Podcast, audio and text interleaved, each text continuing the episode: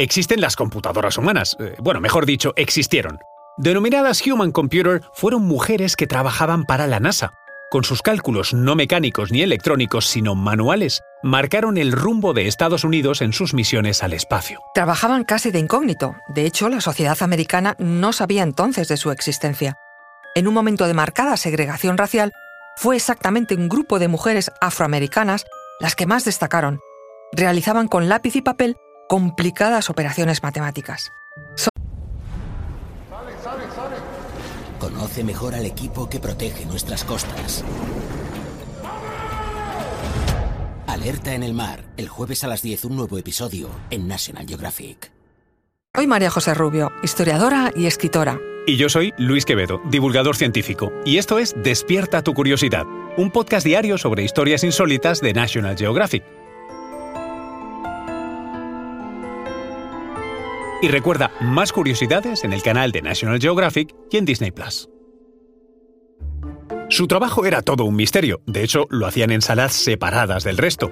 En 1950, la NASA comenzó a trabajar con computadoras mecánicas, pero los ingenieros no se fiaban de sus cálculos. Pensaban que nada sería capaz de superar a los cálculos hechos por humanos. Quédate con este nombre, Barbara Canwright, la primera mujer en unirse al equipo. Se incorporó a la JPL o lo que es lo mismo, al Laboratorio de Propulsión a Reacción de la NASA. Allí se construyen y operan las naves espaciales no tripuladas.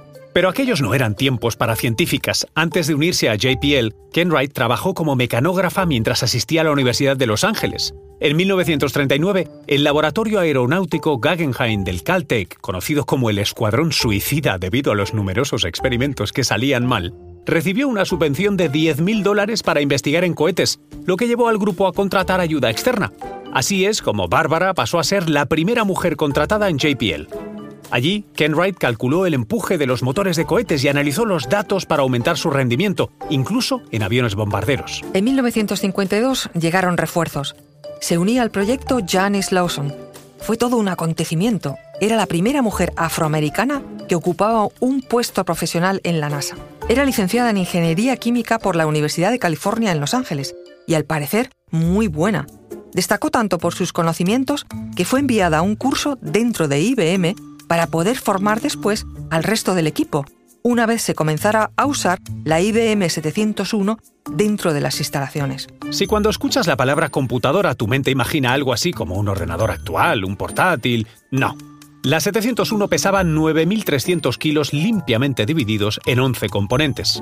Pero volviendo a los cálculos manuales, recordemos que lo que estas computadoras humanas manejaban no era solo datos o números. Estas mujeres pioneras de la ciencia tenían en sus manos la vida de sus colegas. El menor fallo, cualquier desvío, podría desencadenar una mortal explosión. Levantemos nuestras copas por estas científicas.